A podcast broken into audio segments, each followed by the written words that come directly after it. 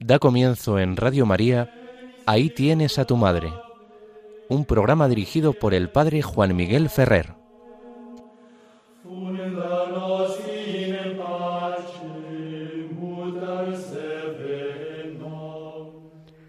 Un saludo muy cordial a todos vosotros, queridos amigos oyentes de Radio María. Comenzamos, como se nos ha anunciado, el programa Ahí tienes a tu madre. Os habla Juan Miguel Ferrer. Este domingo, ya hacia el final del mes de julio, está para todos nosotros marcado por la cita electoral pero nosotros no vamos a dedicarnos a este tema.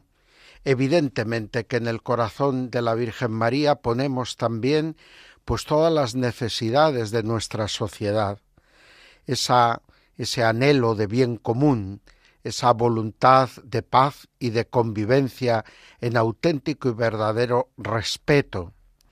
Eso sí que se lo pedimos a la Virgen, que lo infunda Dios a través de su Espíritu Santo en todos los corazones, que mueva a los corazones que están heridos por sentimientos violentos, para que los reconduzca hacia la paz y la búsqueda de la justicia por caminos también ordenados y pacíficos.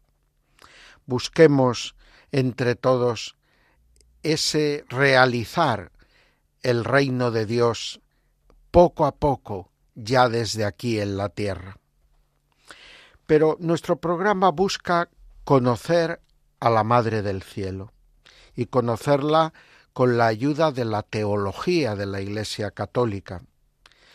Por eso la búsqueda de María y de su conocimiento es el objetivo prioritario de nuestro programa. Queremos con ese conocimiento enriquecer y hacer más fructuosa la verdadera devoción a la Madre del Cielo. Hoy nuestro programa se encuentra situado en eso que es el tiempo de la canícula en nuestras tierras de España. Se dice en el imaginario popular de Virgen a Virgen los tiempos de más calor, de la Virgen del Carmen a la Virgen de Agosto, a la celebración de la Asunción de Nuestra Señora el día 15 de agosto. Pero no pensemos en este periodo, en este mes entre las dos vírgenes, desde una perspectiva puramente climatológica. Nosotros vamos a intentar hoy entrar en el misterio de un tiempo marcado por la presencia de la Virgen María. También ya nuestros hermanos cristianos de Oriente, en particular los bizantinos, tuvieron esta intuición.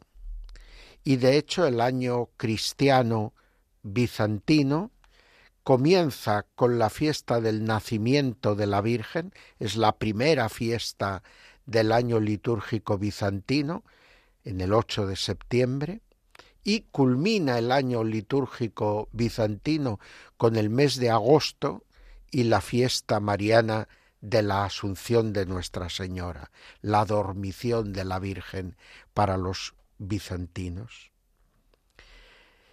¿Qué significa este poner a la Virgen María en el principio y el final del año, como hacen nuestros hermanos de Oriente, o qué significa para nosotros que el mes de agosto y septiembre estén cuajados de fiestas de la Virgen María y que tantas advocaciones de María se aglutinen en torno a estas fiestas marianas de verano, pues significa que la gente cuando cesaba por la climatología la actividad en los campos, que cuando en septiembre se estaban terminando las vendimias, que cuando en agosto se habían terminado las siegas, entonces se aprovechaba para hacer fiesta, porque se tenía un poco más de tiempo libre, antes de comenzar las siguientes actividades agrícolas. Y al mismo tiempo que se tenía un poco más de tiempo libre, eh, se paraba la actividad en los momentos de más calor y más dificultad para realizar trabajos físicos. Y en ese momento de asueto, de ocio, de no negocio, nec ocium, entonces se miraba a la Madre del Cielo, se miraba a la Virgen María, porque la Virgen María es fuente de alegría. El que tantos lugares celebren sus fiestas en torno a una advocación mariana, y que los diversos títulos de la Virgen María sean ocasión para que se haga fiesta entre los cristianos en tantos lugares de nuestra geografía, nos tiene que recordar lo que pasó en la casa de Isabel en el día de la visitación, cuando la Virgen María entró en casa de Isabel llevando al niño Jesús en su vientre, y toda la casa de Isabel se llenó de Espíritu Santo. Pero lo que se provocó con esa irrupción de María que llenó a todos de Espíritu Santo es precisamente una gran alegría, una alegría compartida. El ángel le había saludado, alégrate María, llena de gracia. Y esa alegría de María esa alegría mesiánica de María se extendió a toda la casa de Isabel.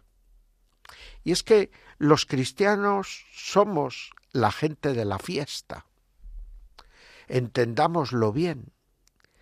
Nosotros vivimos una fe que nos hace tener la convicción de que Dios está con nosotros, que Dios no es un Dios indiferente ni lejano, sino que el Dios de la encarnación es el Dios de la presencia viva en medio de su pueblo. Y que a este pueblo le toca transmitir a los demás la noticia de esa presencia, que es una presencia salvadora, que es una presencia que verdaderamente cura los males que aquejan al ser humano.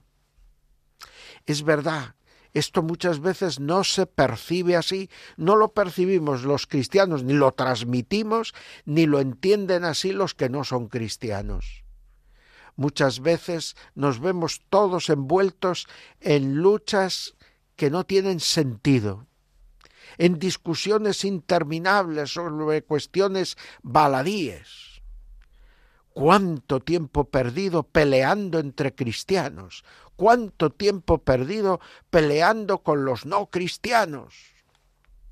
Cuando lo que nos toca y lo que nos mandó el Señor no es tanto a pelear y a discutir, cuanto a compartir la buena nueva que ha cambiado y transformado realmente nuestra vida. Ahí está la clave de la actitud propia del cristiano el cristiano el hombre de la alegría y de la fiesta, pero de la verdadera fiesta. Muchas veces en nuestra cultura contemporánea se anhela la fiesta. Los jóvenes particularmente desean la fiesta, pero no son los únicos. Tal vez son los que lo exteriorizan de manera más bulliciosa pero todos anhelan la fiesta. ¿Cuál es el problema? Que muchas veces hoy en día la fiesta se queda solo en las expresiones festivas. Y la fiesta no es solo poder beber, comer, cantar, bailar y hacer otra serie de cosas que nos llenan de júbilo, sino que en el fondo, la fiesta implica una situación que ha transformado nuestra vida y que nos llena de espíritu festivo que no podemos contener y se exterioriza de una manera creativa a través de múltiples expresiones de gozo, de alegría, de compartir.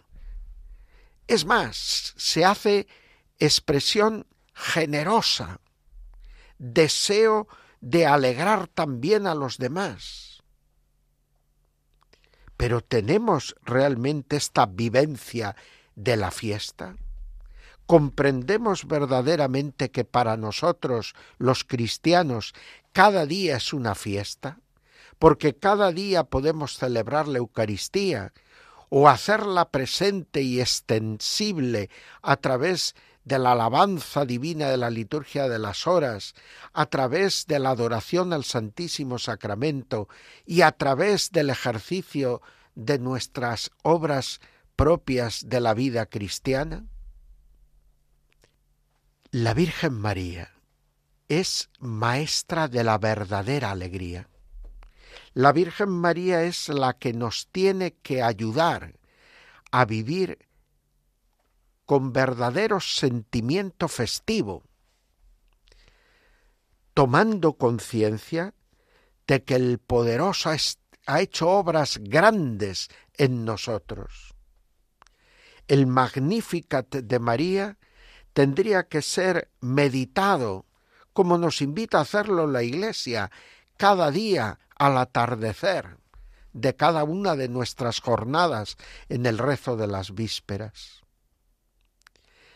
Si de verdad, como María, tomásemos conciencia de las maravillas que cada día hace Dios con nosotros, en nosotros, a través de nosotros, Y eso nos llevaría a ser una iglesia de la alegría y de la fiesta. Pero también esa iglesia de la alegría y la fiesta sería una iglesia de la evangelización, que es compartir esa alegría y esa fiesta compartiendo las causas profundas de esa alegría y esa fiesta.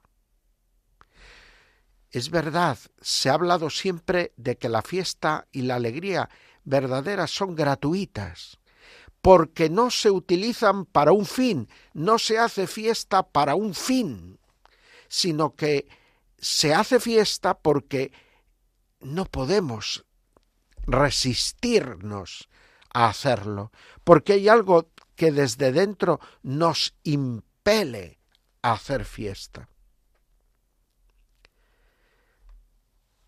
Vayamos, pues, y vivamos estas fiestas marianas que nos esperan todavía y vivámoslas poniéndonos a meditar las palabras de María en el Magnificat para que se nos abran los ojos y reconozcamos verdaderamente que el Señor ha estado grande con nosotros y por eso estamos alegres.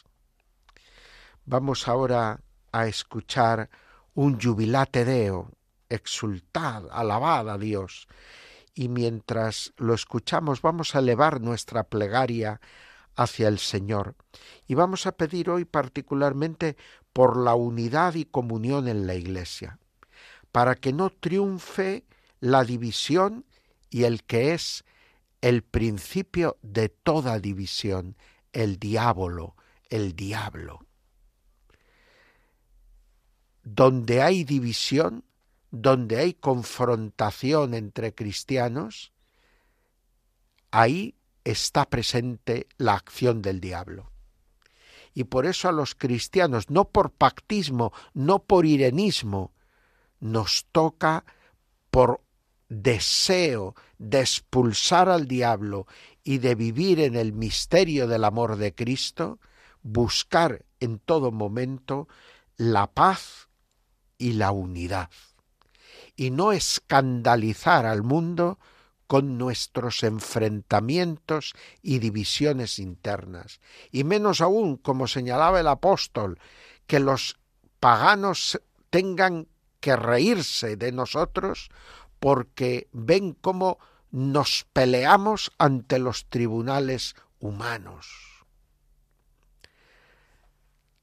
Que el Señor nos haga vivir a todos verdaderos sentimientos de comunión y de unidad, de amor sincero y de perdón, de deseos de buscar caminos y resoluciones equitativos y justos a nuestros problemas, escuchando la voz de Dios a la luz de su palabra y dispuestos siempre a convertir cada uno de nosotros nuestro corazón para poder así superar las divisiones que nos enfrentan.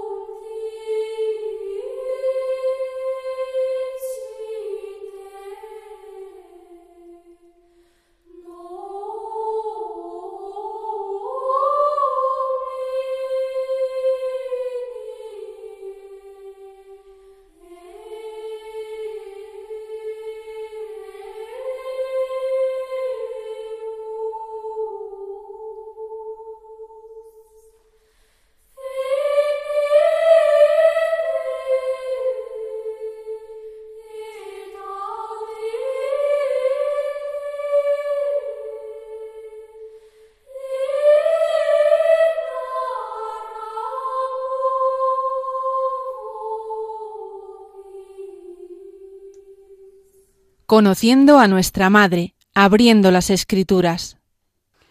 Seguimos adelante en las ondas de Radio María, haciendo el programa Ahí tienes a tu Madre.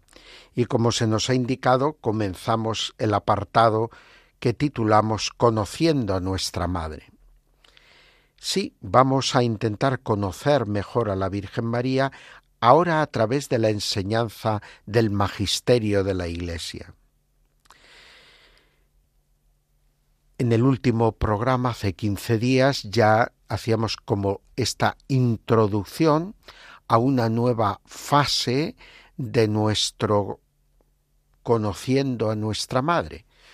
Después de muchos programas dedicados a conocer a nuestra madre a través de la enseñanza de los padres de la Iglesia, ahora comenzamos con el estudio de las fuentes del magisterio para llegar a las fuentes del magisterio de una manera fácil, y esto creo que no es hacer propaganda de ningún libro, siempre se ha usado pues o el Detzinger, que es una recopilación de textos eh, magisteriales de todos los siglos realizada por este profesor alemán, o la obra del padre español Justo Collantes, titulada La fe de la Iglesia Católica, ¿Qué es la que en particular yo voy a seguir?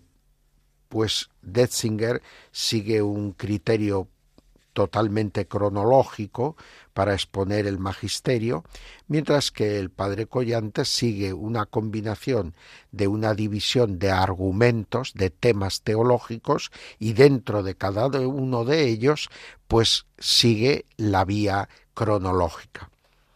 Esto nos ayuda acudir directamente a la parte dedicada a la Mariología, al estudio de nuestra Madre, e ir viendo a lo largo del tiempo lo que se enseña sobre cada una de las verdades de fe relativas a la Virgen María. El padre Collantes, en su obra La fe de la Iglesia Católica, comienza la exposición de los temas mariológicos con la consideración de la maternidad divina de María. Dice el padre Collantes, la fe de la Iglesia en la maternidad divina de María está expresada de un modo equivalente, aunque bien claro, ya desde los comienzos del siglo II, y nos remite a una serie de enseñanzas de los padres de la Iglesia, empezando por San Ignacio de Antioquía. En cuanto al título mismo de Madre de Dios, dirá también el padre Collantes, es muy probable que lo usara Hipólito de Roma y que también lo usara Orígenes, nuevamente dos padres de la Iglesia de los primeros siglos. Pero, de todas formas, debía ser un título normal en la Iglesia de Alejandría antes del siglo IV, a juzgar por la antiquísima oración a la que ya hicimos en su momento referencia, bajo tu amparo nos acogemos, Santa Madre de Dios, conservada en un papiro que es anterior al concilio de Éfeso. La solemne proclamación de la maternidad divina de María tuvo lugar precisamente en ese concilio de Éfeso en el año 431, en el que se definió contra Nestorio, que era uno de los obispos de aquella época, importante patriarca de eh, Constantinopla, la unicidad de la persona divina de Cristo Consiguientemente, María era verdaderamente Madre de Dios. Es decir, por ser madre de la persona entera, del verdadero y entero Cristo Jesús, pues es madre de su dimensión y naturaleza humana y de su dimensión y naturaleza divina. No se puede ser madre sólo de una parte de un ser que es uno solo, una única persona, la divina.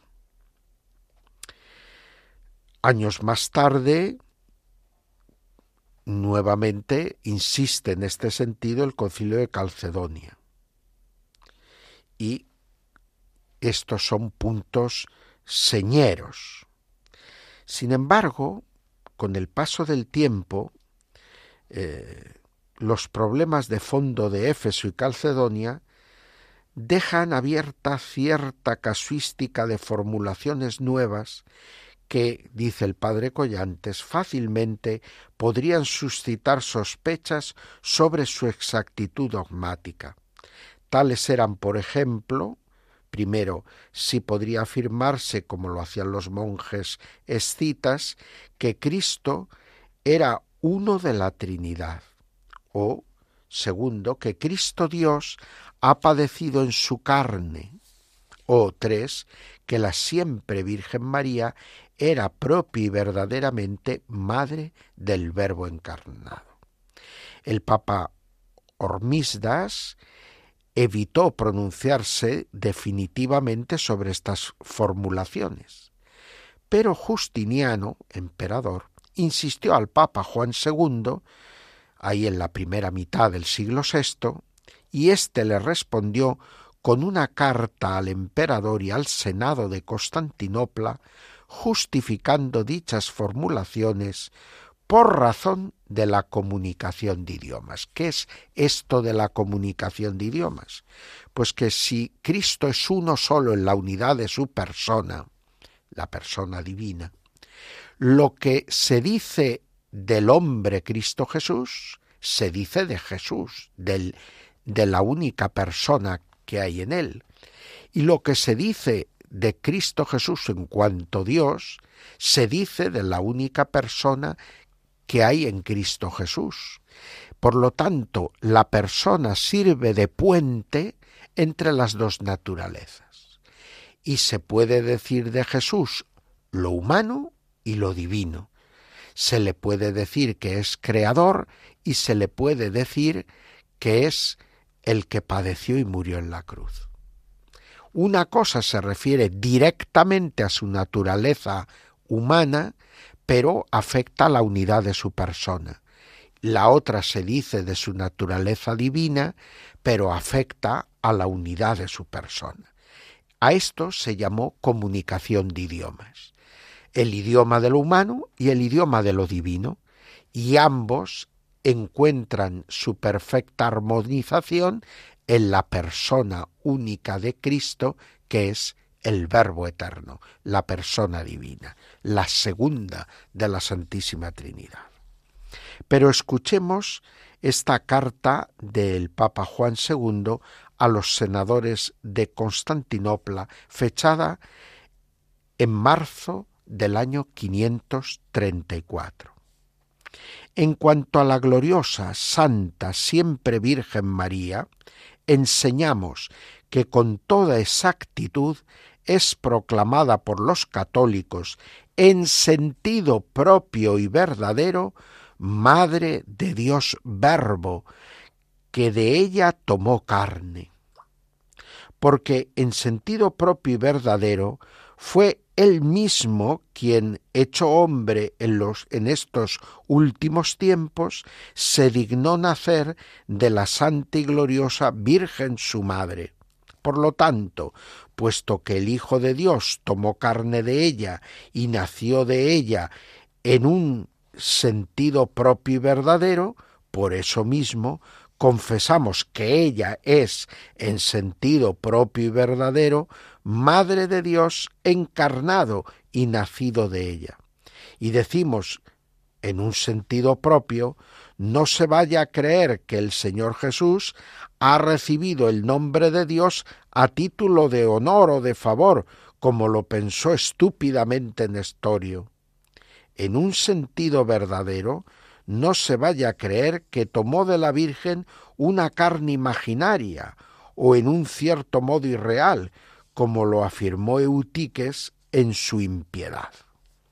Por lo tanto, el Papa Juan II deja muy claro que aquí no estamos usando metáforas, que no se está hablando de una aparente humanidad de Cristo ni de una divinidad obtenida como título honorífico, sino que Cristo es verdadero hombre y verdadero Dios, en la única persona que es la segunda de la Trinidad. Y por eso precisamente cuando esta segunda persona de la Trinidad se hace hombre en las entrañas virginales de María y de ella toma esa humanidad, la convierte a ella en madre de Dios, al convertirla en su madre, en la madre del Verbo encarnado es decir, que María recibe por gracia lo que Cristo adquiere por el milagro de la encarnación. Al asumir el verbo la condición humana, eleva a la madre que le da la condición humana a la dignidad de madre de Dios.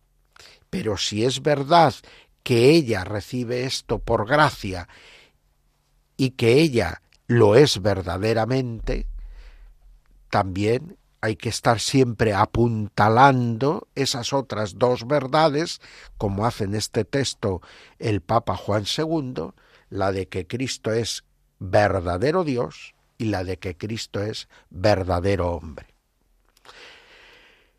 Este es el gran escándalo de nuestra fe, porque a la razón humana que se encuentra plenamente satisfecha ambicionando la divinidad, ambicionando la plenitud de vida, le cuesta aceptar que eso lo recibe no por una conquista de sus progresos y avances personales o colectivos, sino que lo hace y lo recibe por gracia porque tanto amó Dios al mundo que entregó a su propio Hijo. Y que, haciendo que el Verbo se hiciese carne, no sólo redimió a la humanidad, sino que además, conforme a lo que era su proyecto inicial, la elevó a la condición de divina, haciendo que a través de la encarnación del Verbo, por gracia, todo el género humano sea y tenga la posibilidad de alcanzar la dignidad de hijos de Dios. Por lo tanto, la encarnación del Verbo manifiesta ese amor de Dios. Que Cristo sea verdadero Dios y verdadero hombre en la unidad de una única persona, la divina, es la expresión del amor de Dios, es la fuente de la redención y salvación del pecado de los hombres y es la esperanza de lo que llegaremos a ser. Seréis dioses. Y no de una manera metafórica, no como el fruto de una borrachera de soberbia, sino por la aceptación humilde y agradecida del amor de Dios dejarse amar por Dios. Y eso es lo que hizo la Virgen María.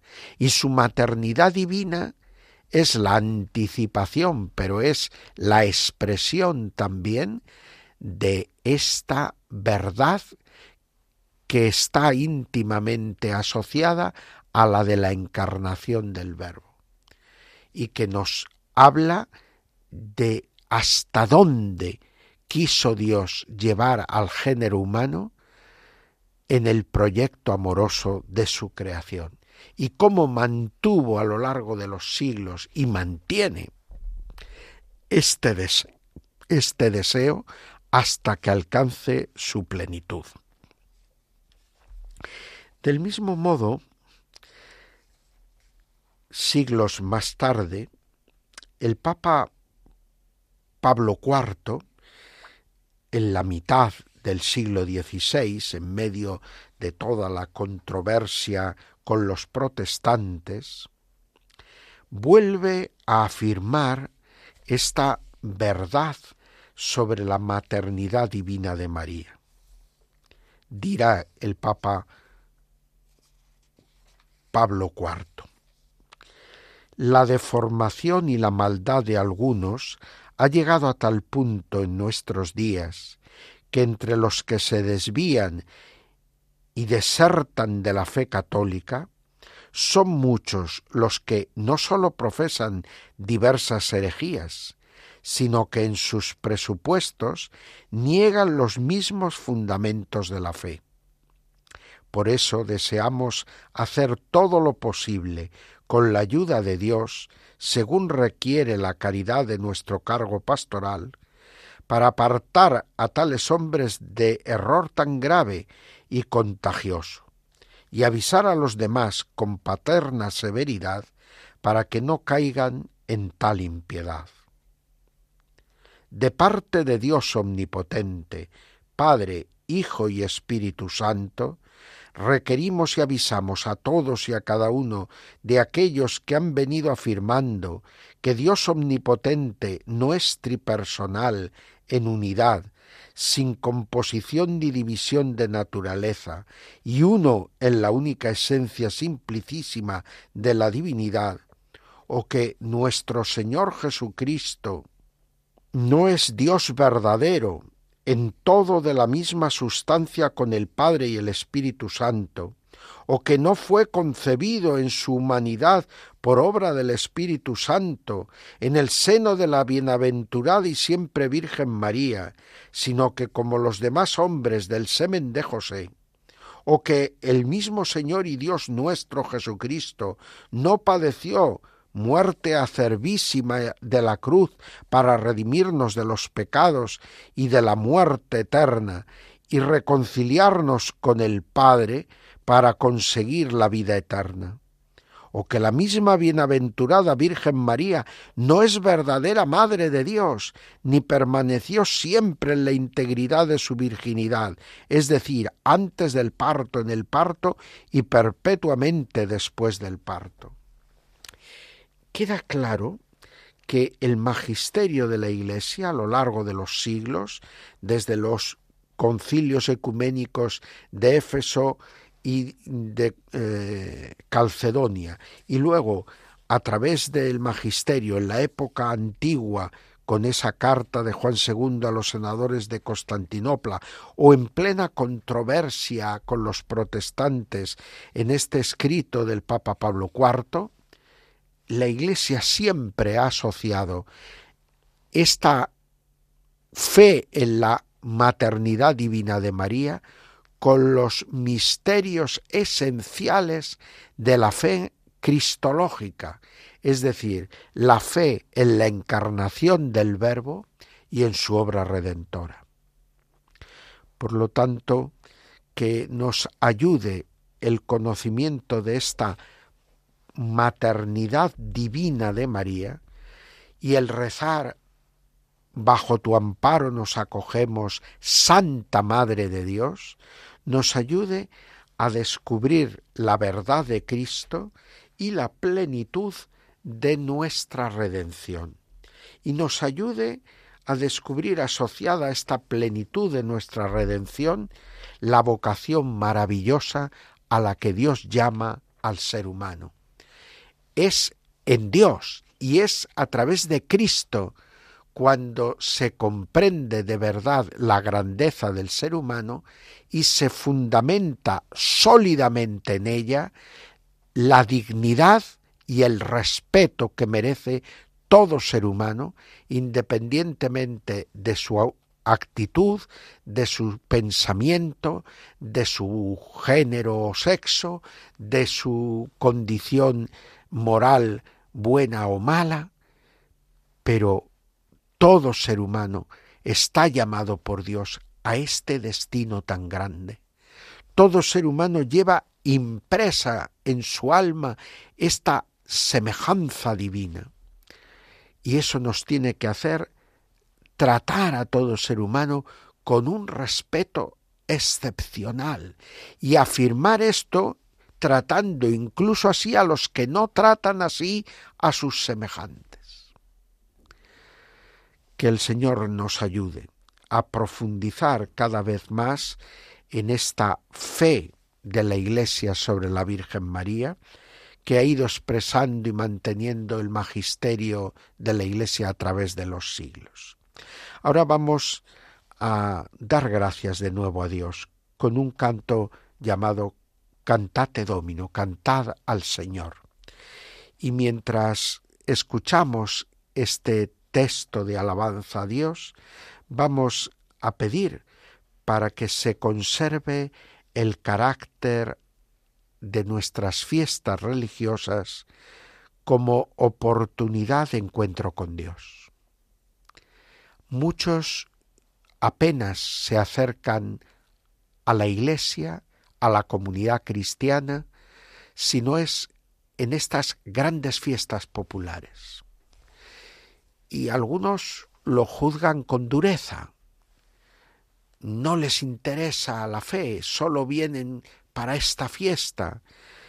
Pero nosotros lo que tenemos que pedir es que no pierdan ese último enganche con el misterio cristiano, con Jesucristo Salvador, con la Iglesia de Cristo, que tiene que ayudar a que esta salvación llegue en cada época y en cada lugar a todos los seres humanos.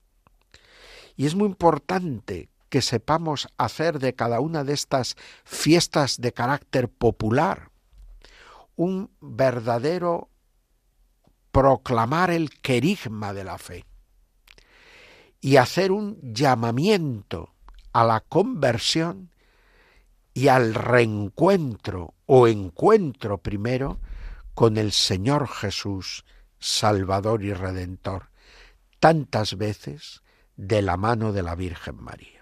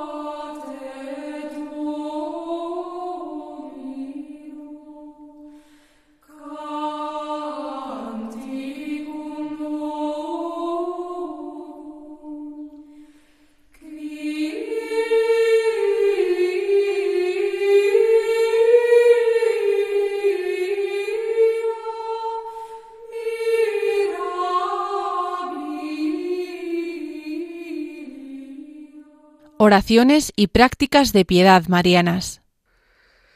Seguimos adelante en nuestro programa Ahí tienes a tu madre en las ondas de Radio María.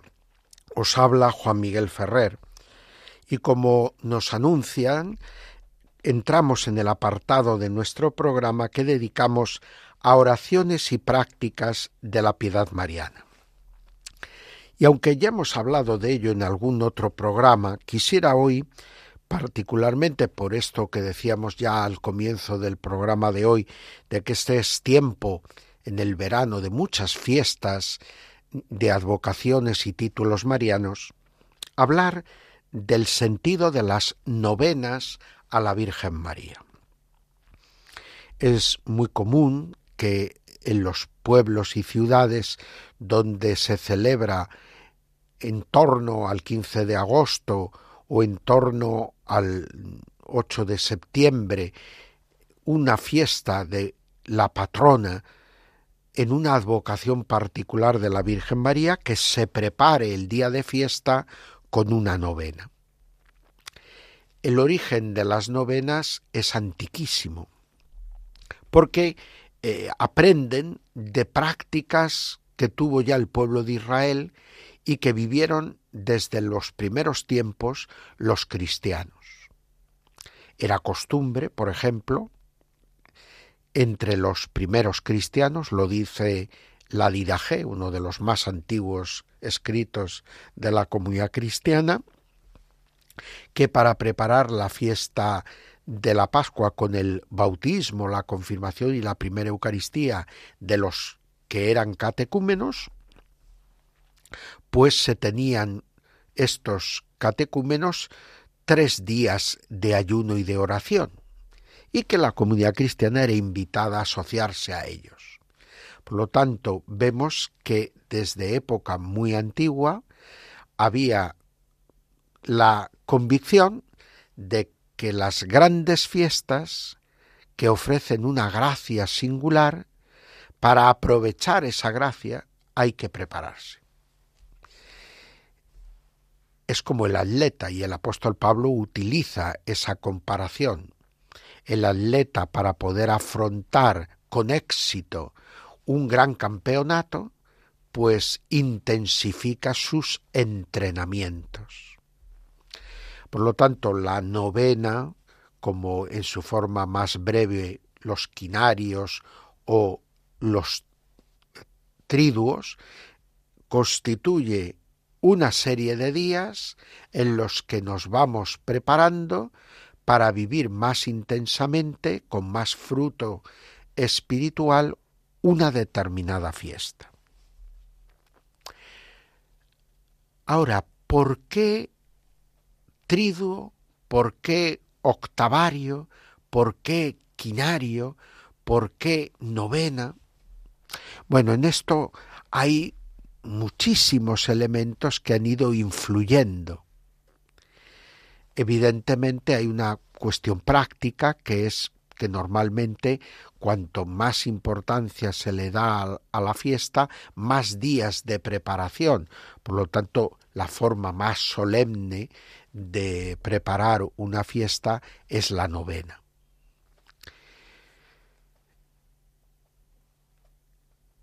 El octavario sigue en número de días y casi tiene una solemnidad semejante.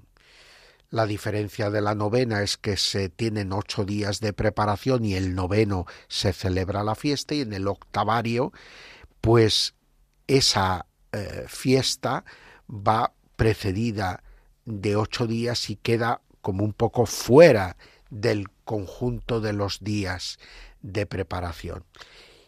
Los quinarios significan cinco días de preparación, los triduos tres días de preparación.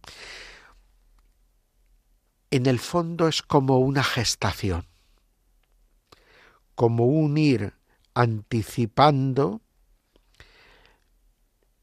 las, los elementos fundamentales de la solemnidad, de la fiesta que se va a celebrar, con más amplitud o menos amplitud pero anticipándolos e instándonos a tener más posibilidades de abrir nuestro corazón para recibir esa gracia. ¿Cómo suelen desarrollarse estas novenas?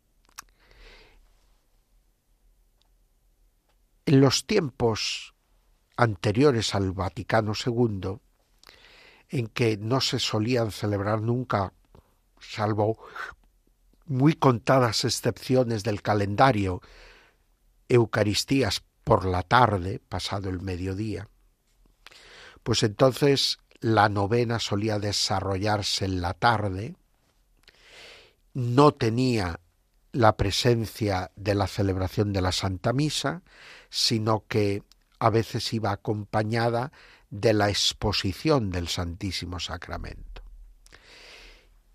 Y se constituía al modo de lo que luego más recientemente han sido las celebraciones de la palabra de Dios o las paraliturgias.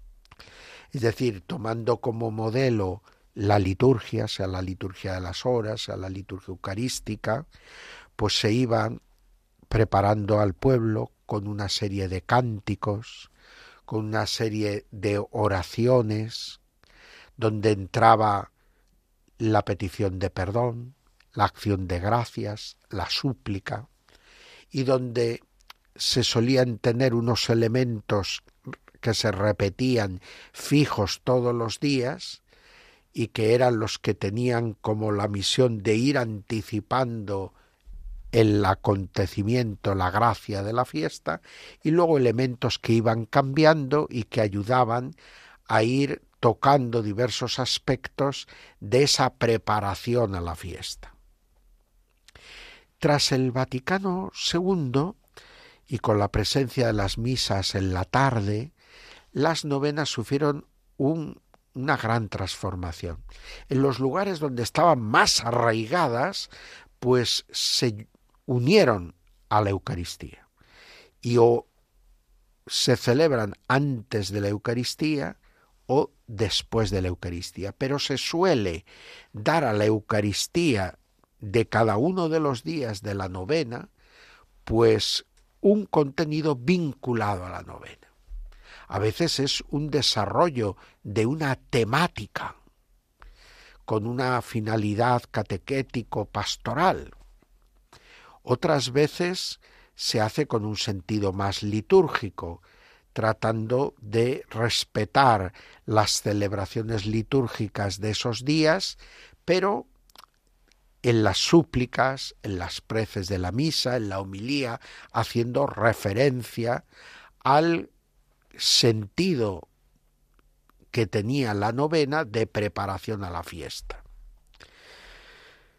Con la aparición de la colección de misas de la Virgen María, se nos ofreció un material litúrgico pastoral de gran valor para poder enriquecer los contenidos de las novenas en la actualidad, haciendo que la propia liturgia sirva para esa preparación de la gran fiesta. Y de este modo, pues se consigue ir haciendo que todo engarce en esa preparación eligiendo formularios que nos sirven para ese objetivo final. No obstante, yo, desde mi formación litúrgica y mi ya un poquito larga experiencia pastoral, me ordené en el año 86, bueno, pues eh, quisiera sugerir que se evite excesivamente en las novenas la tematicidad, sobre todo si van unidas a la celebración de la Eucaristía. Se puede tener una temática para el conjunto de la novena, pero dividir excesivamente, asignando a cada día un tema concreto, encorseta la celebración y a veces provoca que no se respete la celebración litúrgica del día o que se hagan combinaciones caprichosas, forzadas, o que sencillamente se olvide por completo el sentido de la propia novena. Más bien creo que hay que utilizar con prudencia y según los criterios y normas del año litúrgico, pues las diversas misas y formularios que se nos ofrecen en la colección de misas de la Virgen, en el propio común de la Virgen María, para cubrir los días que no tengan celebración obligatoria. Y manteniendo una idea que es propia de toda la novena, que puede ser un subrayado de algún aspecto de la fiesta o de algo que se quiere pedir a Dios de manera singular como objetivo de la gracia eh, de esa fiesta, pues ir introduciendo ahí suavemente lo que puede ayudar a ese fin desde la liturgia propia de cada día. Y así la liturgia obra con su propio dinamismo y eficacia. Cuando la novena no va unida a la Eucaristía, entonces con mucha más libertad se le puede dar un contenido de catequesis preparatoria para la celebración. Pero evidentemente con una dinámica suficientemente ágil para que la combinación de elementos celebrativos con elementos doctrinales no haga que la novena resulte demasiado pesada para los fieles que van a participar en la misma. Pues ahora mientras abrimos nuestro corazón para cantar hasta los confines de la tierra las maravillas que Dios hace con nosotros, dicite ingentibus nos van a cantar, pues nosotros vamos a pedir por todos estos jóvenes que van a ir a Lisboa en los próximos días para la Jornada Mundial de la Juventud. Vamos a pedirles por intercesión de la Madre del Cielo que tengan un verdadero encuentro con Jesucristo y que ese momento fuerte de encuentro con Cristo les ayude a descubrir su vocación en la Iglesia y en la sociedad.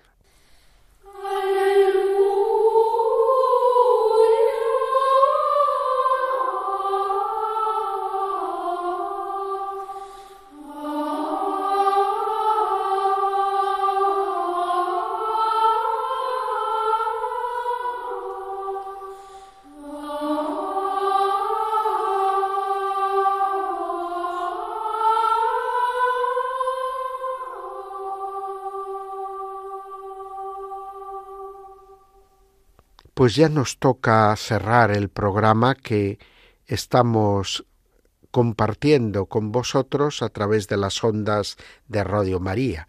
Ahí tienes a tu madre. Desde las cinco de la tarde de este domingo estamos caminando con vosotros y reflexionando sobre la Virgen María.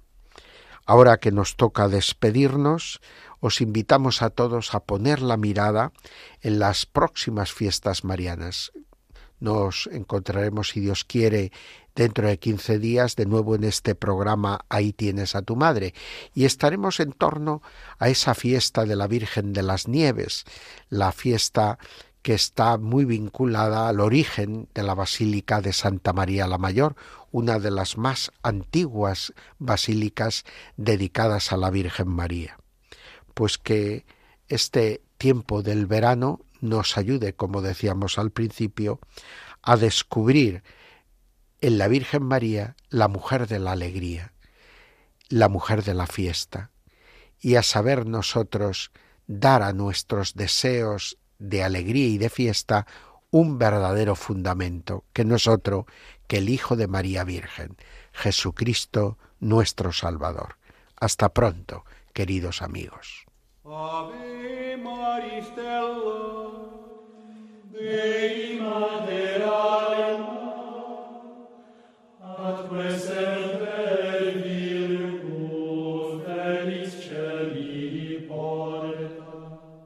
Acaban de escuchar Ahí tienes a tu madre, un programa dirigido por el padre Juan Miguel Ferrer.